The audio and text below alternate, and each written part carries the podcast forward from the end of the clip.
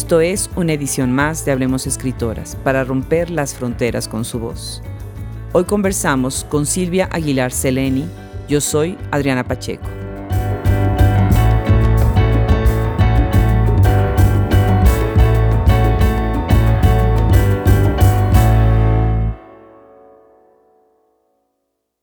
Silvia Aguilar nos habla desde El Paso, Texas, sobre su obra y su manera de ver la frontera, la niñez, la juventud, la violencia y la vida en el norte de México. Nació en Hermosillo, Sonora, el 21 de septiembre de 1973. Es licenciada en Letras por la Universidad de Sonora y maestra en Estudios Humanísticos por el Instituto Tecnológico de Estudios Superiores Monterrey. Actualmente es escritora visitante en la Universidad de Texas El Paso Formó parte del Laboratorio Fronterizo de Escritores y dirige Casa Octavia, residencia para escritoras en El Paso, Texas. Su obra ha ganado varios premios, como el Premio Nacional de Novela Tamaulipas 2015. Hoy tenemos a una escritora que está viviendo precisamente también en Texas como yo. Me da muchísimo gusto recibir eh, en este micrófono a Silvia Aguilar, una gran escritora. Les va a encantar este programa. Bienvenida, Silvia. Hola, gracias, gracias. Feliz de la vida de formar parte de este programa que tanto me gusta. Muchísimas gracias. Bueno, pues platícanos, ¿en dónde naciste? ¿De dónde vienes tú? ¿Y, qué día naciste para que tengamos toda, toda tu información? Eh, yo nací el 21 de septiembre de 1973 Estoy en el vértice ese de Virgo Libra, pero soy muy Virgo. y nací en Hermosillo, Sonora. Eh, soy la eh, última de cuatro hermanos y soy, de hecho, soy la única que nació, que nació en Hermosillo. Mis papás son de Ciudad de México. Se vinieron a vivir a Hermosillo en el 70 y eh, tres años después llegué yo. Entonces, creo que eh, siempre he estado como un poco escindida, ¿no? En casa comíamos el arroz con huevo y la, vida un poco como en la Ciudad de México, ¿no? Los, los gustos y hábitos de, la familia del sur, pero pues acá en el norte es tortilla de harina y, y, otras cosas, ¿no? Entonces como que siempre he estado en estos dos mundos, pero yo siempre digo soy como la única hermosillense de mi familia. Qué interesante, entonces eres otro tipo de migrante, ahora que estamos hablando de tanta, de tanto de migración, ¿no? Sí, exacto, exacto. ¿Y qué significa ser una escritora que está produciendo desde el norte del país? Mira, este es muy curioso. Justo eh, hace, hace dos semanas estuve en el encuentro este de escritoras 13 habitaciones en, en, en Culiacán, Sinaloa. Excelente. Y, y, hablábamos un poco del tema y yo les decía que eh, un tiempo de mi vida y de mi escritura tenía que ver con el norte o estaba el norte ahí, se dijera o no, pero estaba de alguna manera la idea del norte. Pero creo que poco a poco, cada vez más, yo concibo lo que yo hago como literatura de frontera, ¿no? Porque estoy aquí en esta, en esta línea entre Ciudad Juárez, El Paso, porque desde siempre ha estado en mi vida el inglés y el español, y porque además siempre está este juego que a mí me gusta en la forma de lo que escribo, ¿no? Entonces creo que, el norte para mí es más bien la frontera, ¿no? estos, estos dos mundos que constantemente están en, lo que hago y en lo que digo. Claro. Y además estás en otra frontera, que es la frontera entre la escritura creativa y la academia, ¿no? Pues estás en la, Universidad eh, UT El Paso, ¿no? Sí, eso, eso también, y creo que así como cuando me preguntan, digo, es que estoy en una situación así de un privilegio hermosísimo, porque o sea, doy eh, trabajo para el departamento de escritura creativa, así que yo doy clases de narrativa, ficción, construcción de personajes, qué es lo que hago. O sea, tengo la suerte de estar trabajando, pues que mi empleo eh, tiene que ver con lo que yo hago también, la escritura, ¿no? Entonces alimentan la una a la otra, se enriquecen la una a la otra. Les digo a mis alumnos que a veces aprendo más yo cuando doy las clases que, que ellos a lo mejor. Aprendo de mí o de lo que, lo que, lo que digo, lo que estamos leyendo, ¿no? Pero pero soy muy afortunada, ¿no? Porque tengo eh, estos dos mundos que alimentan, se alimentan el uno al otro a fin de cuentas, ¿no? Claro, y además estás en uno de los centros en donde es el Congreso de, Literatura Mexicana, es uno de los lugares más importantes de crítica contemporánea sobre literatura, con un congreso magnífico, una revista magnífica, ¿no? Entonces esto, eso también enriquece, me imagino, muchísimo tu trabajo. Muchísimo, y además que, El Paso es una ciudad absolutamente bilingüe y el nuestro es un programa bilingüe además, es el primero que, ahora hay más, ¿no? Pero es el primero que surgió así y que de alguna manera también responde como que a mis necesidades y, cuestionamientos, ¿no? Como, como escritora y como profesora además, o sea, no puedo hablar de uno sin pensar en lo otro, ¿no? Claro, recuerdo cuando fui al Congreso de literatura mexicana que eh, manejé hasta El Paso, pero atravesé por el desierto, pasé por Albuquerque y recuerdo estar pensando en el, en el desierto y pensé, ¿qué tan aislado está El Paso? ¿No? Es otro Texas muy distinto de donde yo estoy en Austin. Muy interesante la gente, la ubicación, tú puedes ver la frontera desde ahí, desde el campus de la universidad, ¿no? Sí, eso es muy interesante. O sea, por un lado, para mí el choque no fue tan fuerte cuando me vine de Hermosillo acá, porque Sonora es desierto y hace todavía más calor. O sea, aquí, aquí se quejaban y yo decía, por Dios, o sea, vengan de Hermosillo en agosto, ¿no? Pero de alguna manera es, es, es, el desierto no lo desconocía, ¿no? Para mí la novedad bueno, y después hablaremos del laboratorio, ¿no? Pero para mí la novedad era vivir la frontera, ¿no? Que es un mundo en sí, ¿no? Es, increíble, o sea, como dices tú, o sea, de, mi oficina yo veo Juárez, ¿no? Eso es increíble, o sea, pues tengo ocho años y me sigue maravillando en, muchos niveles, ¿no? Ya lo creo, ya lo creo. Bueno, tienes una primera novela, eh, Gente Menuda, eh, Voces del Desierto, 1999 Después publicas No son gente como uno en el 2004.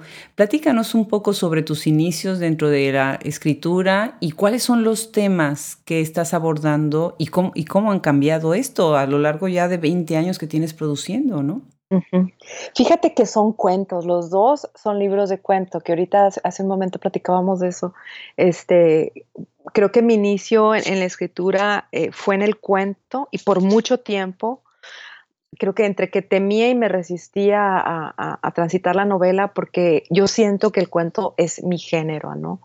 Entonces, estos dos primeros son colecciones de cuento.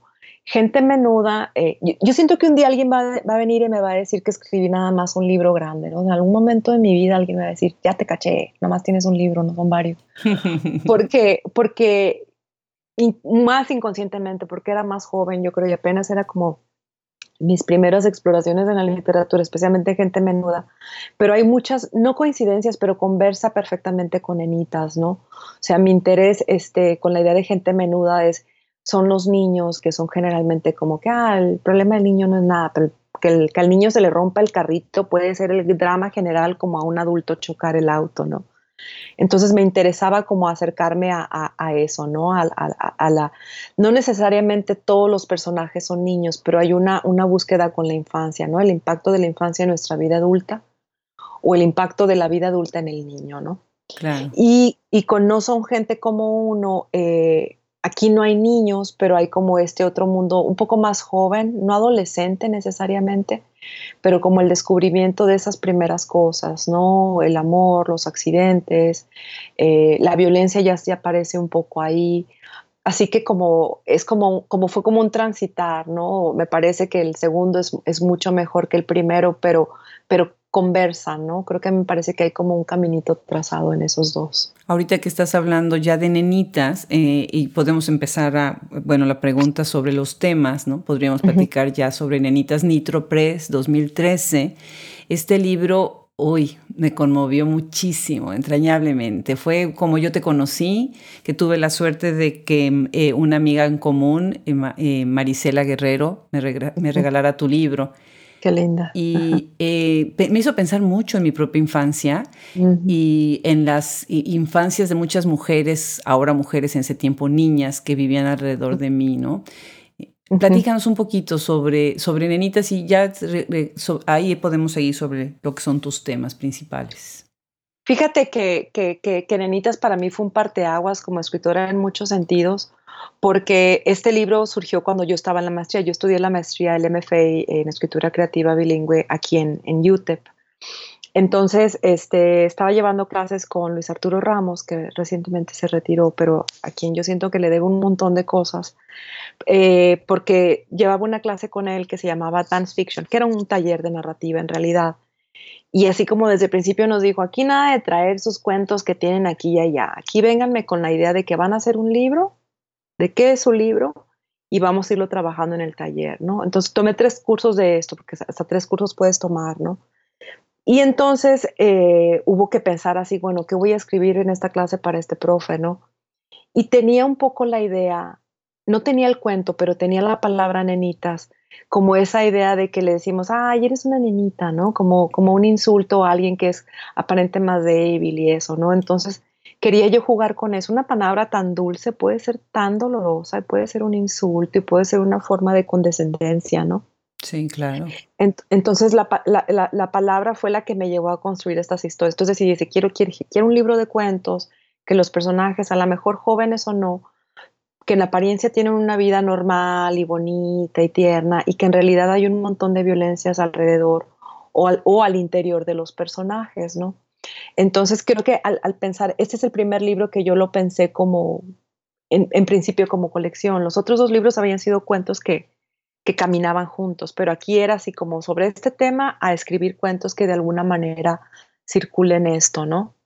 Y, y, bueno, fueron tallereados, algunos les fue bien, otros no mal, los revisé y tal.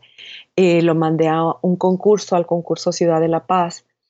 Y, es muy extraño, Adriana, porque va a sonar muy ridículo, pero, pero estaba yo tan contenta con el libro, sentía así como que había descubierto cosas en, en, construcción de personajes, en la construcción de un cuento, que cuando lo mandé ahora es mi esposo, pero mi pareja, yo le dije, y voy a ganar, vas a ver, así estaba yo con aquella así actitud, ¿no? O sea, a lo mejor no había probabilidades, pero estaba como enojada en, en, el término de que es que este libro finalmente entendí cosas, ¿no? Y ganó el libro, ¿no? Claro, Premio Regional de Cuentos Ciudad de la Paz 2012, ¿no?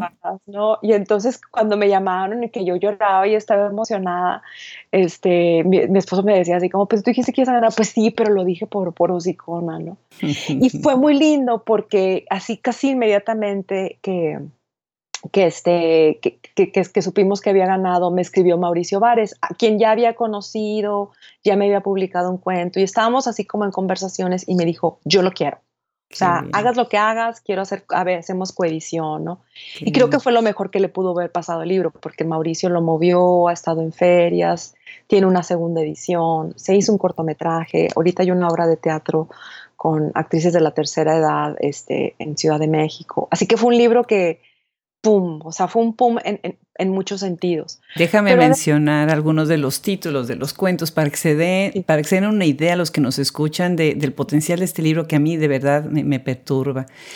Total, puro taconazo, nenitas, sobreexpuesto, sueño con la bahía, el día que murió papá, los platos eran enorme. Nunca rabia, morder la vida toda, yo duelo, odio mi vida, todos los tíos de este país. Run for Life, Hábito de Sueño, y Pi, El Mundo Después del Agua. Esos son los cuentos, ¿no? Sí, y fue muy curioso también, Adriana, porque, porque lo que me gusta con Nitro Press es que llega al lector, lector, ¿no? Y con este libro empezaron a llegar correos, mensajes, notitas, o sea, lectores que me estaba, se me estaban acercando.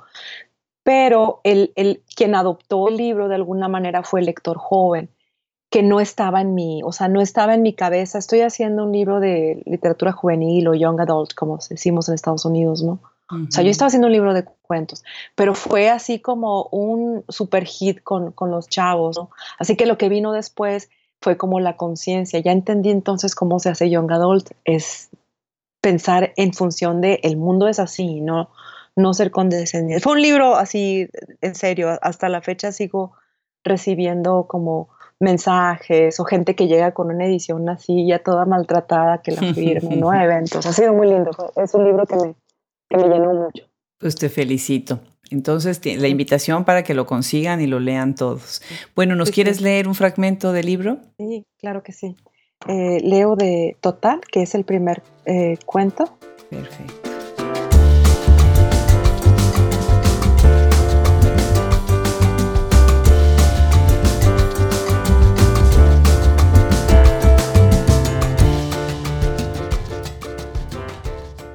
Total. Cierro los ojos, tengo ocho años, es sábado, y como todos los sábados hay fiesta en casa, misma gente, misma comida, mismo disco de Vicky Carr, la cantante favorita de papá, enemiga de mamá. Papá dice que no hay otra mujer como ella, mamá dice lo mismo pero en otro tono. Avanzo entre mesas con platos, vasos, botellas, tomo un poco de vino, nadie se da cuenta. Me acomodo en un rincón de la sala con un cargamento de carnes frías. Observo todo. Mamá trata de socializar con los amigos de papá y, como cada sábado, las cosas no resultan. Ella intenta opinar de esto, de aquello. Papá le pide las aceitunas o que se traiga la botella de whisky. Pasarán los años. A mamá de todos modos no le quedará claro que en esta ciudad la diversión se para. Hombres acá, mujeres allá. Mamá seguirá otros muchos sábados diciendo a sus amigas que en Guadalajara las fiestas no son así. Algunas de ellas continuarán preguntándole ¿Y cómo eran, Alicia? Las demás se levantarán del sillón e irán a cualquier otro lugar donde no escuchen una vez más sobre las fiestas de la familia en Guadalajara. Mi mamá bebe, total. Se emborrachará igual que papá, sin papá, para molestar a papá. Lo hará cada sábado hasta que un día tendrán que quitarle la vesícula y el doctor, el doctor diga, señora, ya no podrá tomar alcohol. Y mi mamá replique, doctor, yo no veo, una copita de vino muy a la larga. Y nosotros diremos, es cierto, doctor, ella no bebe, una copita de vino muy a la larga. Papá pide el dominó, mamá lo trae. Esa es su dinámica. Uno pide, el otro hace. Sí, excelente. Y el cuento después tiene como, como un buen cuento, ¿no? Esta vuelta de tuerca que, te deja con ese sabor al final, ¿no? que, que, que, solamente los buenos cuentos te, te, dejan, ¿no? Pues felicidades. Gracias. Ahora, Platícame, tú trabajas también mucho sobre este concepto literario del coming uh, of age. Es decir, las, las voces de las niñas, ya, lo estás mencionando tú, ¿no? Y de los jóvenes, ¿no? Cómo están desarrollándose. Y de das voz a este grupo que a veces em, cuando son un poco más jóvenes logran articular sus problemáticas, aunque sean jóvenes, perdón, pero cuando son muy niños no, no, no lo pueden dimensionar así, ¿no? Y me estabas platicando mientras preparábamos la, la, entrevista, ¿no? Pues precisamente de esta terrible vivencia que a veces tienen los niños y que nosotros como adultos no lo, no lo vemos así. También hablas de otro tema, coming out, ¿no? Y tienes ahí una colección de libros eh, publicados 2015-2016. Platícanos un poco sobre ese aspecto de tu obra.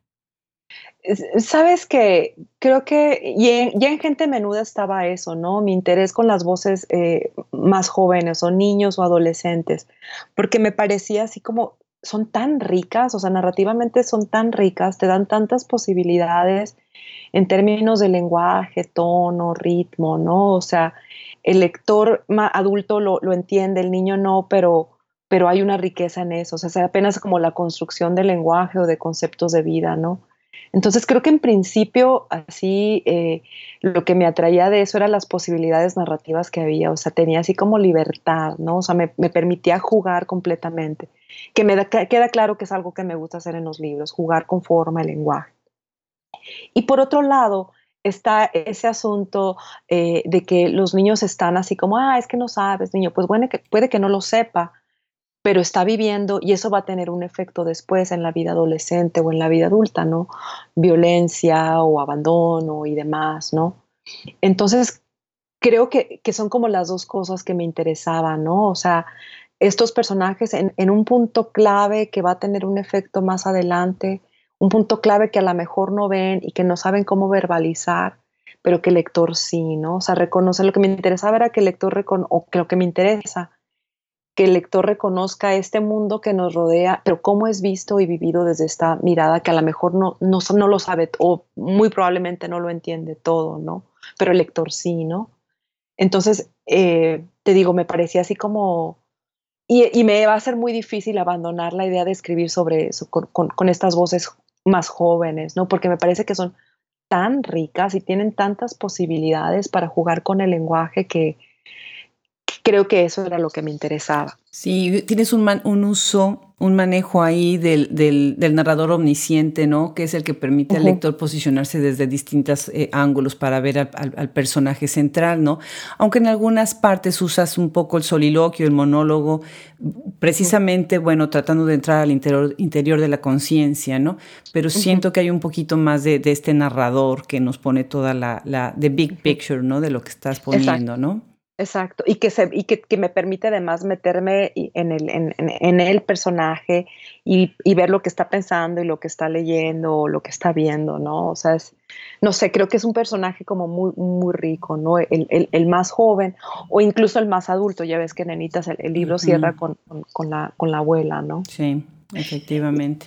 Estos libros, Coming Out, eh, tienes Tom publicado en 2015 y Alex publicado en 2016.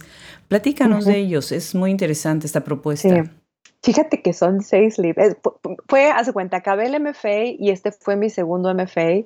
Este, una editorial, Epic Press, este, empezó a llamarle a todos los MFA para pedir escritores, como un poco como escritores por encargo, ¿no? ¿Puedes explicarles a los que nos escuchan eh, qué es un MFA? Un MFA es, un, es, un, es, una maestría en Bellas Artes, en este caso es en, en escritura creativa, ¿no?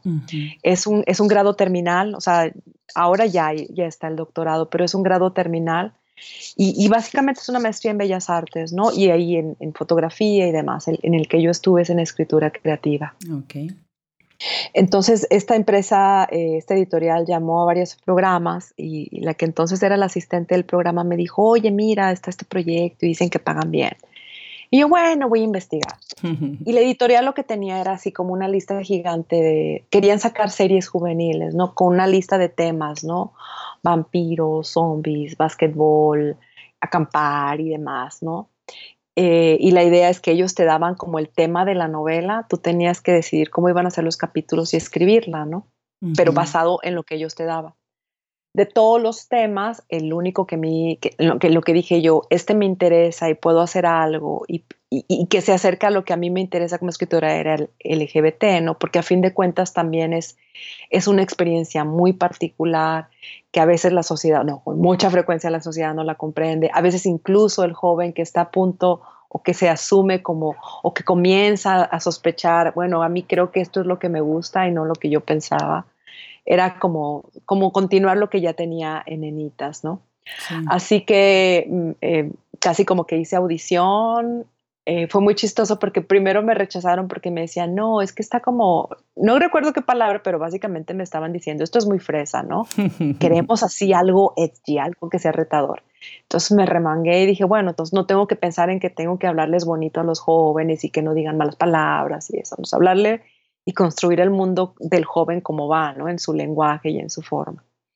Y entonces, pues fue muy padre porque me aceptaron, pero el reto eran seis novelas que básicamente fueron en un año, ¿no? O sea, ellos me daban la trama y el personaje y, todo, ¿no? Yo tenía que escribirlo, ¿no? Y, tenía una editora.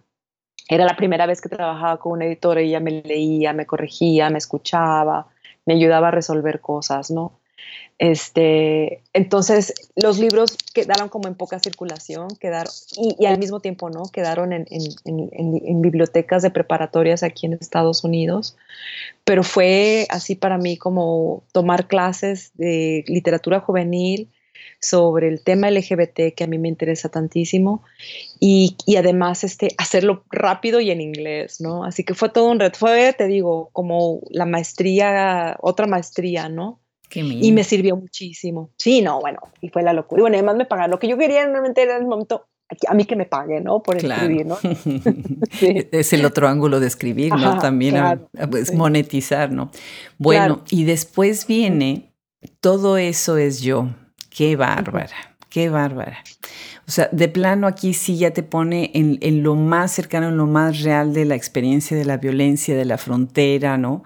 Es un, libro que gana el Premio Nacional de Novela Tamaulipas 2015. Platícanos de todo eso. Es yo, que ahora también ya va a tener eh, una traducción, ¿no? De Everything I Have Lost. Ajá. Entonces, platícanos de esto. Em, todo eso es yo, yo pienso que esa debió haber sido mi tesis en, el, en la maestría, en las maestrías estas de escritura creativa, tu, tu, tesis es un libro creativo, ¿no? una novela, un libro de cuentos y demás, ¿no? O sea, yo pienso que esa debió haber sido mi tesis, pero mi tesis fue más bien la traducción de un libro de Maggie Nelson que se llama Jane a Murder, que es sobre, eh, la tía de la autora fue víctima de un asesino en serie en Estados Unidos en los 60 y es un libro de poesía.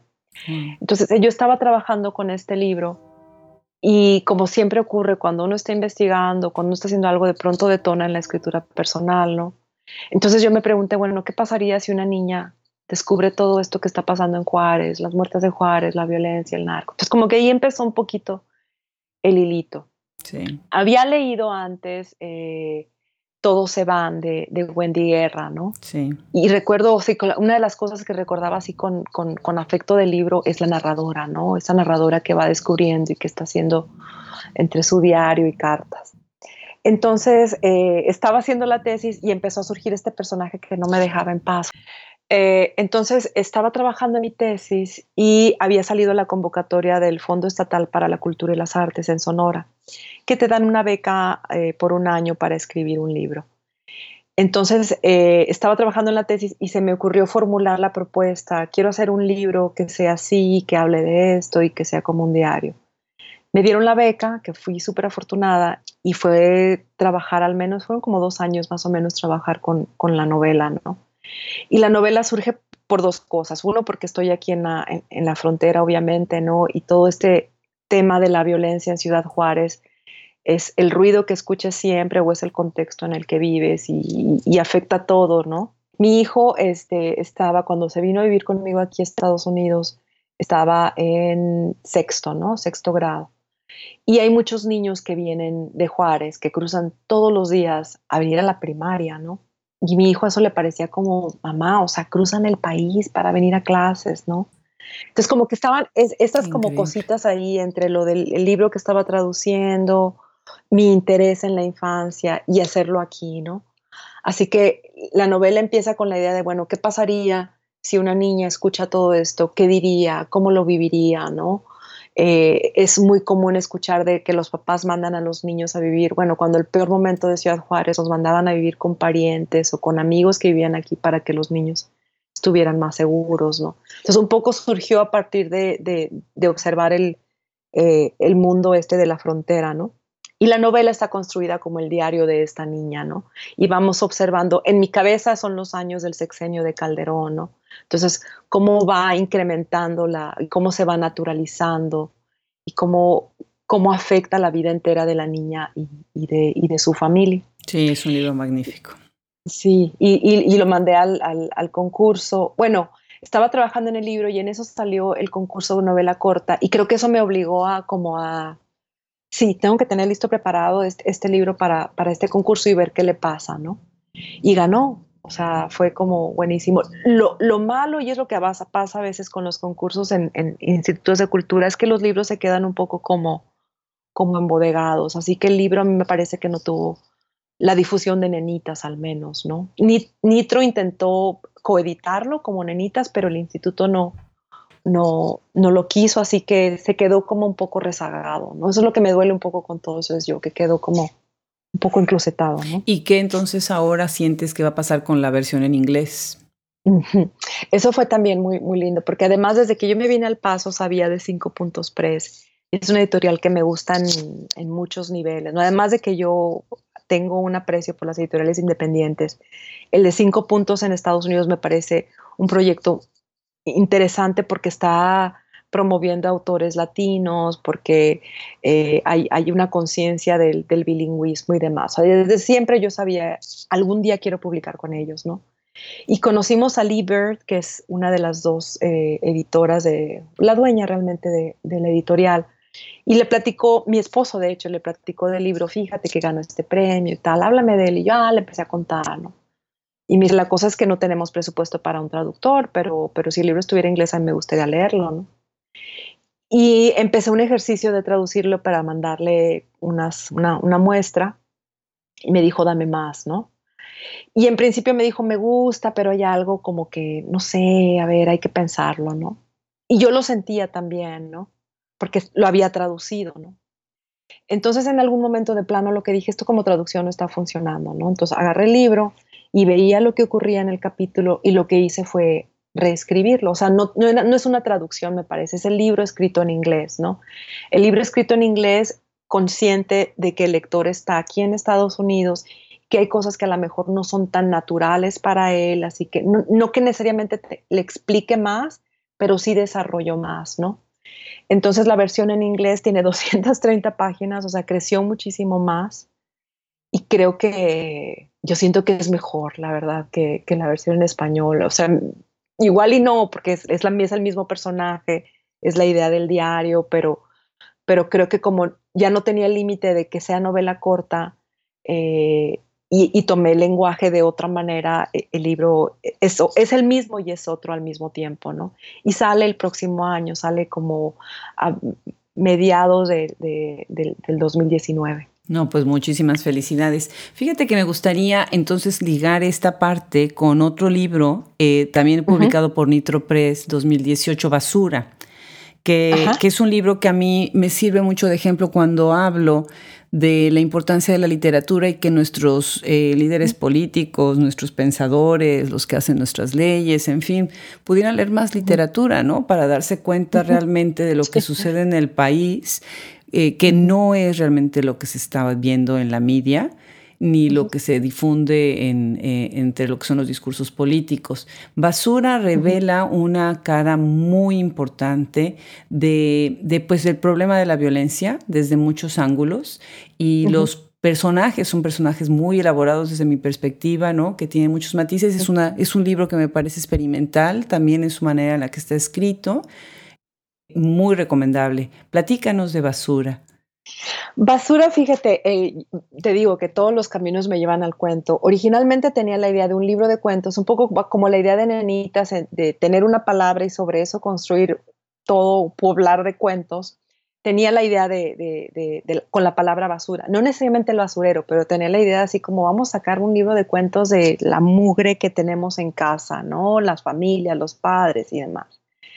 Y tenía tres cuentos, ¿no? Tenía el cuento de la niña, que sí era sobre el basurero, el, un cuento sobre una chava que está cuidando a la tía, y el cuento sobre una, una trans que es la matrona de un grupo de prostitutas. Entonces eran tres cuentos los que tenía para ese libro. Me gané una beca para irme a una residencia que se llama Under the Volcano en Tepoztlán, México, y parte del premio era tomar un taller con Luisa Valenzuela, ¿no? Mm, qué bien. Entonces yo estaba así como feliz de la vida y mi idea era voy a llegar al, taller para decirles, este es el libro que quiero escribir, tengo estos cuentos y escribir ahí más cuentos. Entonces, cuando me toca mi revisión, lo que Luisa nos pide es, no entreguen nada más un texto, entreguen varios. Entonces, entregué mis tres cuentos. Los tallerearon, comentarios aquí y allá. Y Luisa constantemente decía, es que aquí en la novela de Silvia, la novela, yo, así hasta que, así como levanté la mano muy sutilmente porque es Luisa Valenzuela. y yo, es que son tres cuentos. Y me dice, no, es que esto es una novela. Me dijo, ya sé que nos dijiste que son tres cuentos, pero quiero convencerte de que esto es una novela.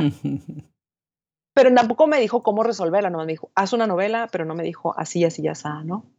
Entonces esas semanas en la, residencia fue un poco como decidir, ¿cómo hago? Son tres personajes, son tres vidas bien diferentes, ¿cómo que esto es una novela? ¿Cómo lo, cómo, cómo, cómo acomodo, no? Y Itzel Guevara, una escritora de Jalapa, que es muy amiga mía y que estuvo también en la residencia, me recomendó este libro de, de Barico, ¿no? Tres veces al amanecer, que está formado como tres bloques, ¿no? De cada personaje. Entonces dije yo, ah, claro, eso podría ser, que sean como tres, tres novelas cortas en esta novela, ¿no? Pero no funcionaba, o sea, no, no, no funcionaba, no daba, ¿no? Y en algún momento de luz dije, bueno, ¿y si los trenzo?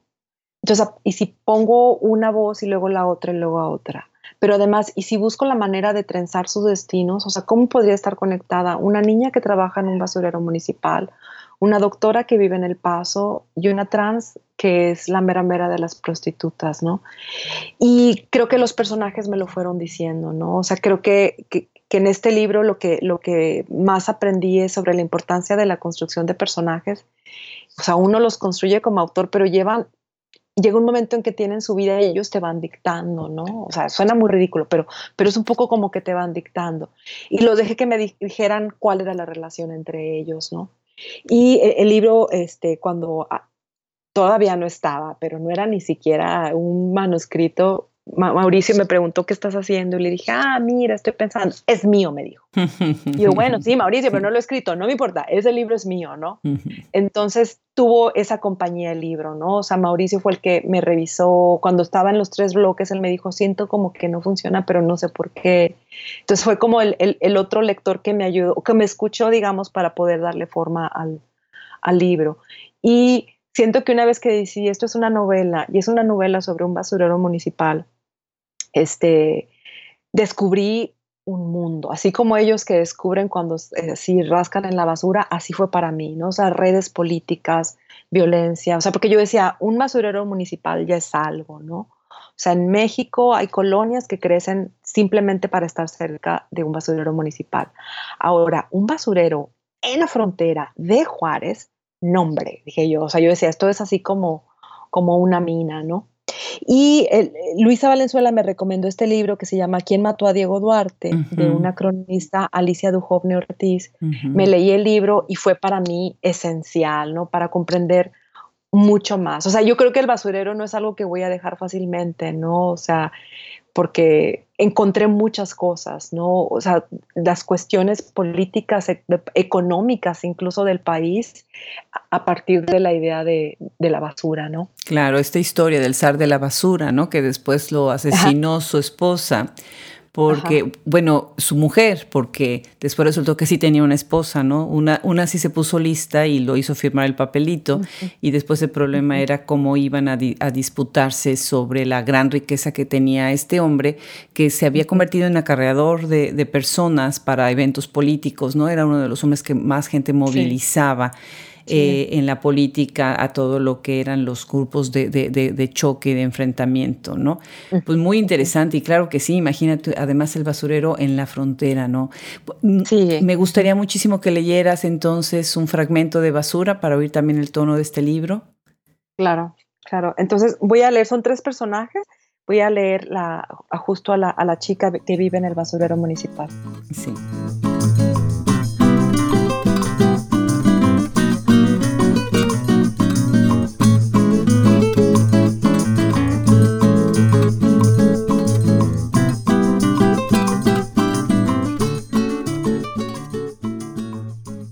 Yo ni lavo, ni plancho, ni surso, pero mis manos son las que me sacan de apuros, porque ella me enseñó a pepenar. Fue gracias a ella que yo aprendí dónde estaban las mejores cosas, las que todos querían, las casi nuevas. Basura fina, decía ella. Veía el reloj y me decía, vente niña, niña, así me llamaba. Vamos de cacería, que hasta ahora no hay nadie. Cacería, así lo decía. Yo lo llamo trabajar. Voy a trabajar, le digo a nadie en cuantito me levanto. La cacería, esa la hacen otros, la hacen por mí. En esa época no hacíamos lo que ahora yo hago todos los días. No pasábamos la mañana acá esperando que llegara el camión de la basura. No nos poníamos bajo la carga, bajo la cascada de cosas para agarrar primero. No nos peleábamos por esta cosa o aquella. No agarrábamos cosas para luego venderlas. No. Nosotras íbamos al basurero por la tarde, cuando ya casi no había nadie, cuando a quién le importa qué te llevas, cuando hay poco de qué escoger y te tomas el tiempo para hacerlo. Apenas llegábamos, ella ponía en práctica su método. Primero caminar y caminar, empujar con el pie un montón y luego otro, ver lo que de ahí se desparramaba, más caminar. De pronto, alto. Miraba al horizonte de izquierda a derecha y de arriba a abajo. Ella era una pirata buscando su isla del tesoro. Y cuando la encontraba, Señalaba con el índice y decía, ahí, ahí mero, niña. Y ahí, ahí mero era donde después de abrir una y otra y otra bolsa de esas de las grandes, o de escarbar y escarbar, encontrábamos algo, un sartén, una colcha, ropa, chanclas disparejas o no, latas de comida, el tesoro. Sí, increíble, muy poderoso este libro, muy poderoso. Bueno, pues cuéntanos ahora, por favor, sobre el Laboratorio Fronterizo, ahorita que estamos hablando precisamente de frontera, el Laboratorio Fronterizo de Escritores Tijuana-San Diego, que fue coordinado por Cristina Rivera Garza y según entiendo estuviste ahí compartiendo con ella y con otros excelentes escritores. Eh, fíjate, esto fue, estábamos haciendo cuentas justo porque tengo todavía, de los que estuvimos en el, en el laboratorio, algunos nos perdimos un poco la pista, pero, pero yo tengo gran amistad con, John Fluker, por ejemplo, que es traductor, eh, que es el traductor de, además de Sara Uribe, con Antigona González. Y estábamos hablando de no inventes, o sea, ya son 12 años de eso, parece que fue ayer. Pero fue muy interesante porque la idea del proyecto era, además, estuvimos que vivir prácticamente todo un verano en, en Tijuana y teníamos clases en Tijuana y algunas clases las teníamos en San Diego y tuvimos como una semana, como siete, ocho días con cada uno de los escritores, ¿no?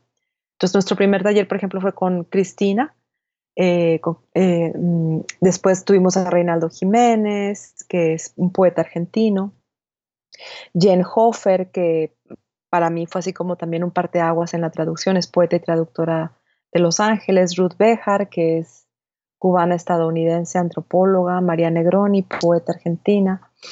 y, creo que llegamos así como cada quien llegamos, bueno, este es el proyecto, este es el libro que quiero hacer, ¿no? Y cada uno nos dio clases sobre diferentes temas y de alguna manera eh, lo engarzamos con el, con el proyecto personal. O sea, creo que todos llegamos con un libro y, salimos con otro. Yo justo fui con el de Aisha, o sea, Aisha es así de viejo el, el, el proyecto del libro, ¿no? O sea, ahí empezó y tenía una forma de novela, sí, la novela clásica casi como de triangulito, inicio, medio y final, ¿no? Y creo que fueron las clases con Cristina, con, con Jenny, con, con María Negroni, que, que para mí fue como la primera vez en que aprendí que puedes hacer un libro como te dé la gana de alguna manera, jugar con la forma, este, estas licencias que puede uno darse, romper la cuarta pared y demás, ¿no? Entonces, eh, aunque había estudiado letras, había estado en talleres, la experiencia en el laboratorio, por estar ahí en la, frontera Tijuana-San Diego y con estos escritores que, son tan singulares, voces tan singulares, la investigación en Ruth Behar, la traducción como una forma de llegar a la escritura propia en Jenhofer, la exploración constante en forma y investigación en Cristina Rivera Garza, todo eso creo que fue fundamental para todos nosotros, pero yo nomás puedo hablar por mí, entonces para mí fue así como un, como un poco como lo que después pasó con Enitas. Para mí fue un parteaguas. Hay un antes y un después en mi, en mi vida eh, escritural, ¿no? Por el laboratorio. Increíble. Y ya mencionaste el libro en donde das un cambio completo con el tema, ¿no? Que es el libro de Aisha, Enjambre 2018, una novela conmovedora, actual, con la cuestión este del Islam, ¿no? Y de las mujeres eh, que quedan relacionadas con, musulmanes, ¿no? Cuéntanos de la historia que da origen a este libro y de qué manera insertas tú el tema de género hoy y, bueno, en el momento en, en, que tú concibes el libro. Eh, te decía muy al principio que soy la menor de cuatro hermanos y eh, yo siempre le digo, le digo a mi hermana así como que tuvimos padres diferentes, porque hay una gran diferencia en años entre cada uno de nosotros, ¿no? Entonces mi hermana tenía como unos, yo creo como unos 15, 16 cuando yo nací, ¿no? Y y ella pronto se fue, ¿no? Se fue a estudiar a la universidad eh, y demás, hizo, hizo como su vida. O yo siento como que no crecimos juntas de alguna manera, ¿no? Eh, y mi hermana eh, se fue a hacer un doctorado a la Universidad de Londres y conoció ahí a quien sería su esposo, que era un turco musulmán. Y mi hermana, mi hermana que era feminista, socialista, una universitaria que estuvo así con el puño bien levantado, se convirtió al Islam, ¿no? O sea, hizo un cambio así de 180 grados en su vida, o 360, no sé cuántos son.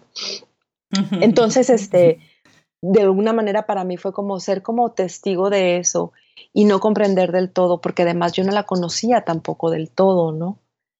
Eh, así que en algún momento ya estaba yo escribiendo, eh, no recuerdo el momento exacto en que dije, yo debería escribir de esto, ¿no? Pero en, ese, en, esa, en esa época yo lo pensaba como una novela, o sea, había nombres inventados, había muchas otras, una estructura como mucho más de, eh, de novela como tal, ¿no? Pero no funcionaba, me parecía que no funcionaba. Eh, me gané una beca del FONCA para, eh, para hacer la novela y mi tutor era Mario González Suárez, ¿no? Entonces me estaba yendo como bien y con cosas, como pasa siempre en los talleres, unas cosas funcionan, unas otras no.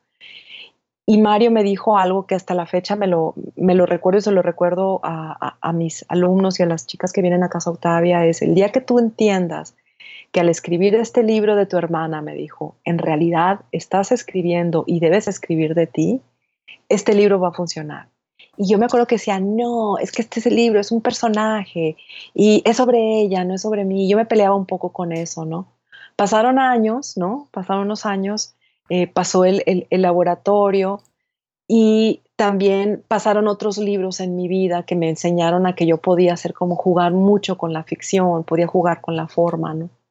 Entonces el libro estuvo así como, o sea, te digo, en el laboratorio fue en 2006, la beca fue como un año o dos años después, y no es hasta ahora, en el 2016, cuando saca la convocatoria en Hambre, que digo, ¿y si meto este, no? Entonces lo saqué del cajón y yo ya era otra persona y era otra escritora, así que el libro tomó la forma que tiene ahora, más el trabajo que hicimos de edición con, con Alisma y con, y con Brenda Navarro, ¿no? Así pues que, es una historia. Sí, o sea que o sea, está, está la historia de mi hermana, que mi hermana se fue, se eh, desapareció un poco de nuestras vidas por muchos años.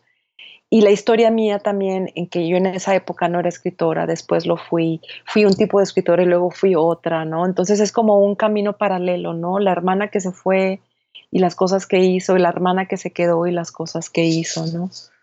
¿Nos quieres leer el prólogo para que oigamos eh, eh, un poquito cómo inicia el libro? Sí, sí, sí. Eh, creo que tendría que, antes del prólogo, tendría que leer el, epígrafe de Cristina Peri Rossi. Tendría como sentido.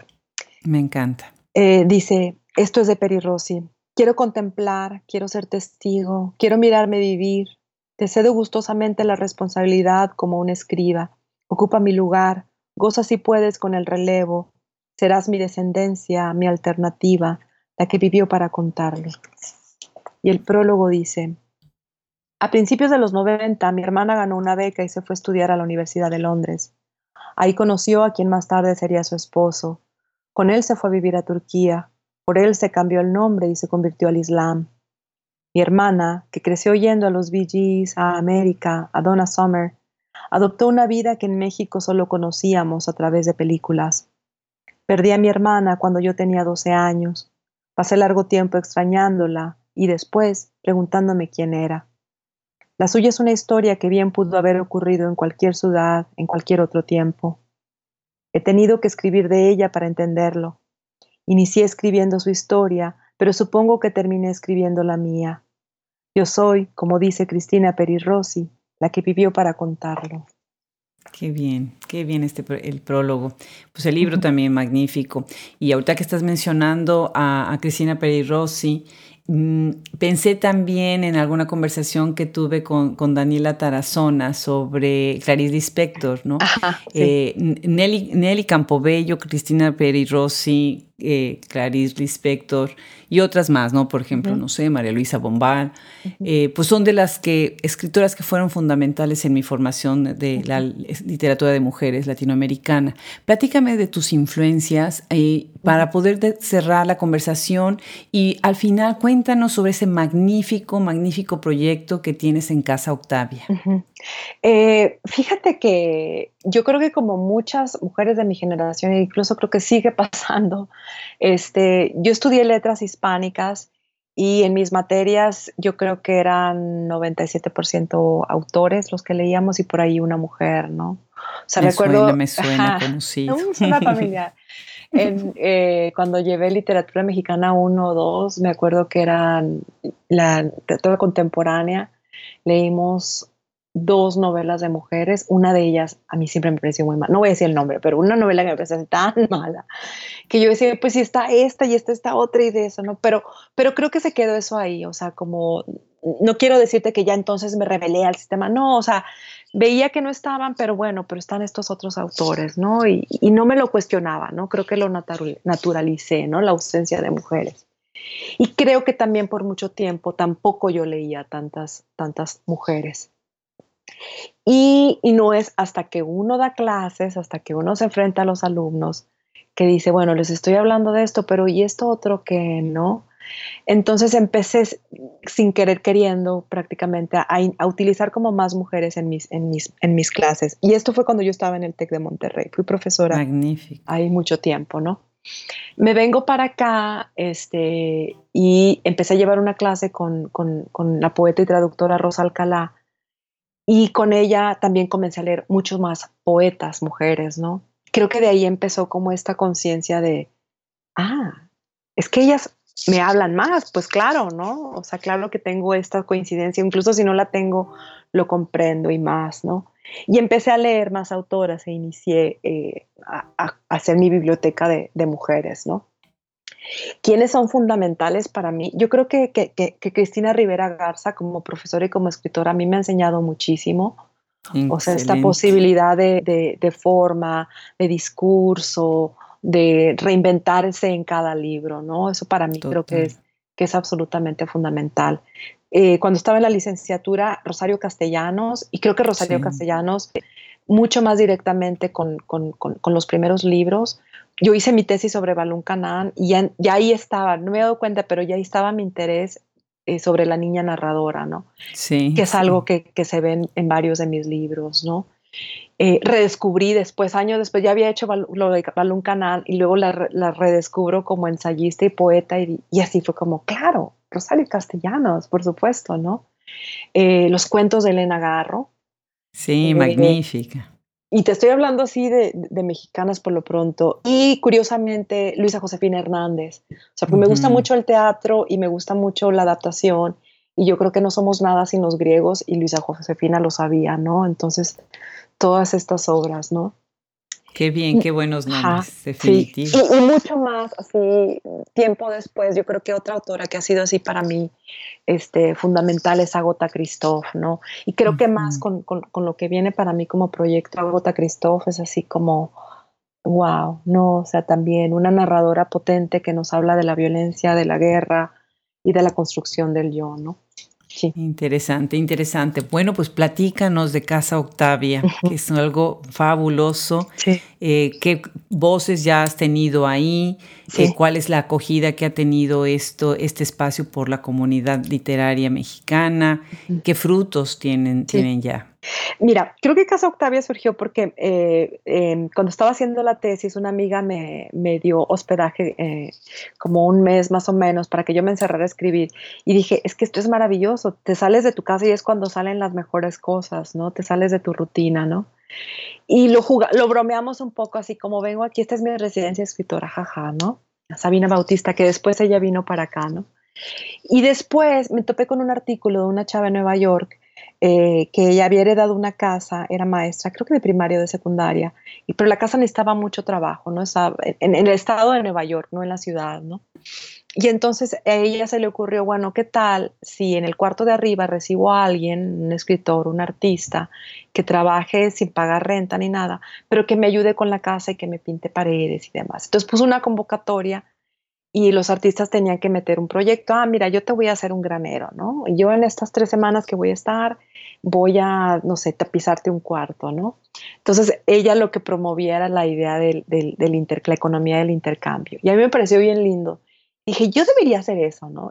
pero ya estaba un poco la idea. Lo platico a mi esposo y me dice, no, pues sí, hagámoslo, ¿no?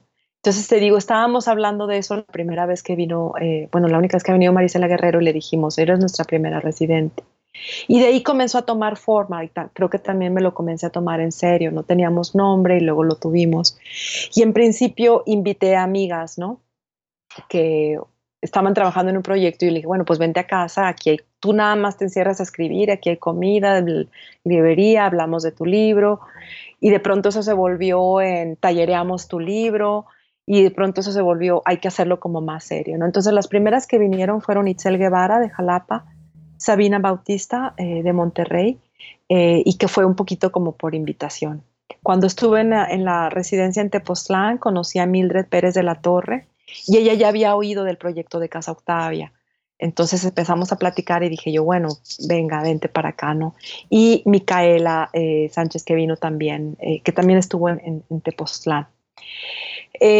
Pero Sabina Bautista, que trabaja en Mercadotecnia, me dijo, creo que es importante tomarlo como un, un proyecto más, más serio, que hagas una convocatoria, que sea como algo que me gané yo como escritora, irme a estar allá, porque el trabajo que tú estás haciendo es, es muy importante y a ella les sirve, ¿no? A las residentes les sirve en su currículo que diga, estuve en un taller con Silvia Aguilar Seleni y me fui al paso a escribir en una residencia. Así que lo lanzamos como convocatoria la primera, así de concurso, el año pasado.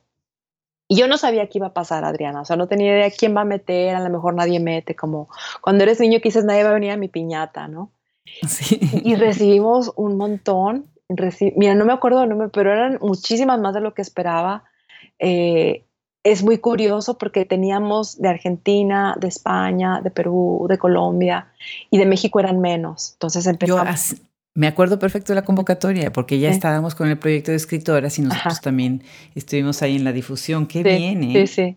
Entonces, en esa primera convocatoria, cuando, ya fue como concurso, este, quedó una chava, Camila García, de Colombia, eh, que vino a hacer un libro de microficciones, y mm, Isabel Díaz, que ella es de, de Monterrey, pero vive en Filadelfia, está haciendo su doctorado. Tuvimos a Mariana Roa, que eh, ella le dimos como estancia más bien, porque yo, iba, yo decía que era una por semestre, pero el proyecto de Mariana Roa era precioso. Dije, no, ¿cómo no va a venir esta chica? Entonces, al menos que venga siete días, ¿no? Y vino Mariana Roa y en eso la aceptaron en, en un MFA en, en Nueva York. Así que fue muy lindo tenerla aquí. Este, este año la abrimos otra vez en junio. Recibimos más mexicanas que extranjeras. Fueron menos que las del primer año, pero aún así fue un buen número, ¿no? Y al final tuvimos como tres chicas que, con proyectos así maravillosos, ¿no? Pero yo me había dicho, no, tiene que ser una por año porque es, es, es mucho trabajo, ¿no? Porque es hacer tallereo, revisar libro y pues doy clases y, y, sabes, y escribo y viajo y era como de locura. Pero los proyectos eran muy lindos. Así que tuvimos una ganadora, la I de Ventura, que justo llegó ayer. Y el próximo semestre tenemos a dos, dos, dos chicas que vienen, Frida Sánchez, que es poeta, y Itzel Maya, que es, eh, es poeta y es narradora, pero lo que va a hacer aquí es crónica, ¿no? Así que ha, sido proyecto mío, en algún momento voy a meterlo a algún fondo porque creo que, el ideal sería que, quien viene reciba también como un, un, estipendio, ¿no? Porque son chicas que dejan de trabajar para poder venirse a escribir. Y hacemos taller, está la biblioteca de Casa Octavia, platicamos sobre los libros y simplemente el hecho de que están completamente enfocadas sin pensar en nada más que en, escribir y en leer, ¿no? Ya, ya, ya, le ha ido bien, o sea, llegan con una idea y salen con un, un manuscrito, me parece, como más sólido, eh, uno de ellos ya se publicó, el de Itzel Guevara, se llama Morderse las uñas y lo publicó. Sí, lo tengo. Sí, excelente. lo publicaron en Colombia, así que ha sido como un proyecto como enriquecedor también para mí, pero, pero que además siento que va a tener como que va a replicar hacia otros lados. Camila, la chava de Colombia, dijo, yo voy a hacer algo acá con el hotelito que tiene mi mamá, así que, que creo que es lo importante, crear redes, ¿no? Hay que hacer un programa especial, tengo que ir a visitarte y hacer un programa especial ahí desde Casa Octavia, sería buenísimo. Sí, sí. Sí, sí. Por supuesto. Bueno, pues muchísimas felicidades Silvia, tienes una carrera muy interesante, muy completa, tienes, cubres muchos temas fundamentales con muchas voces, con personajes muy poderosos.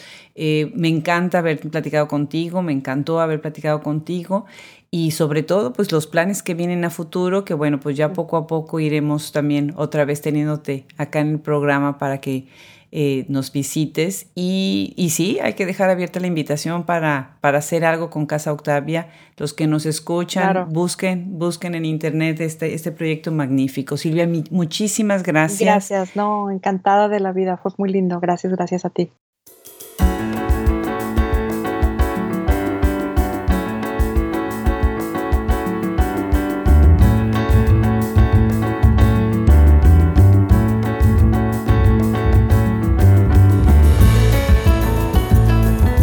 Desde papel al podcast, desde México hacia el mundo.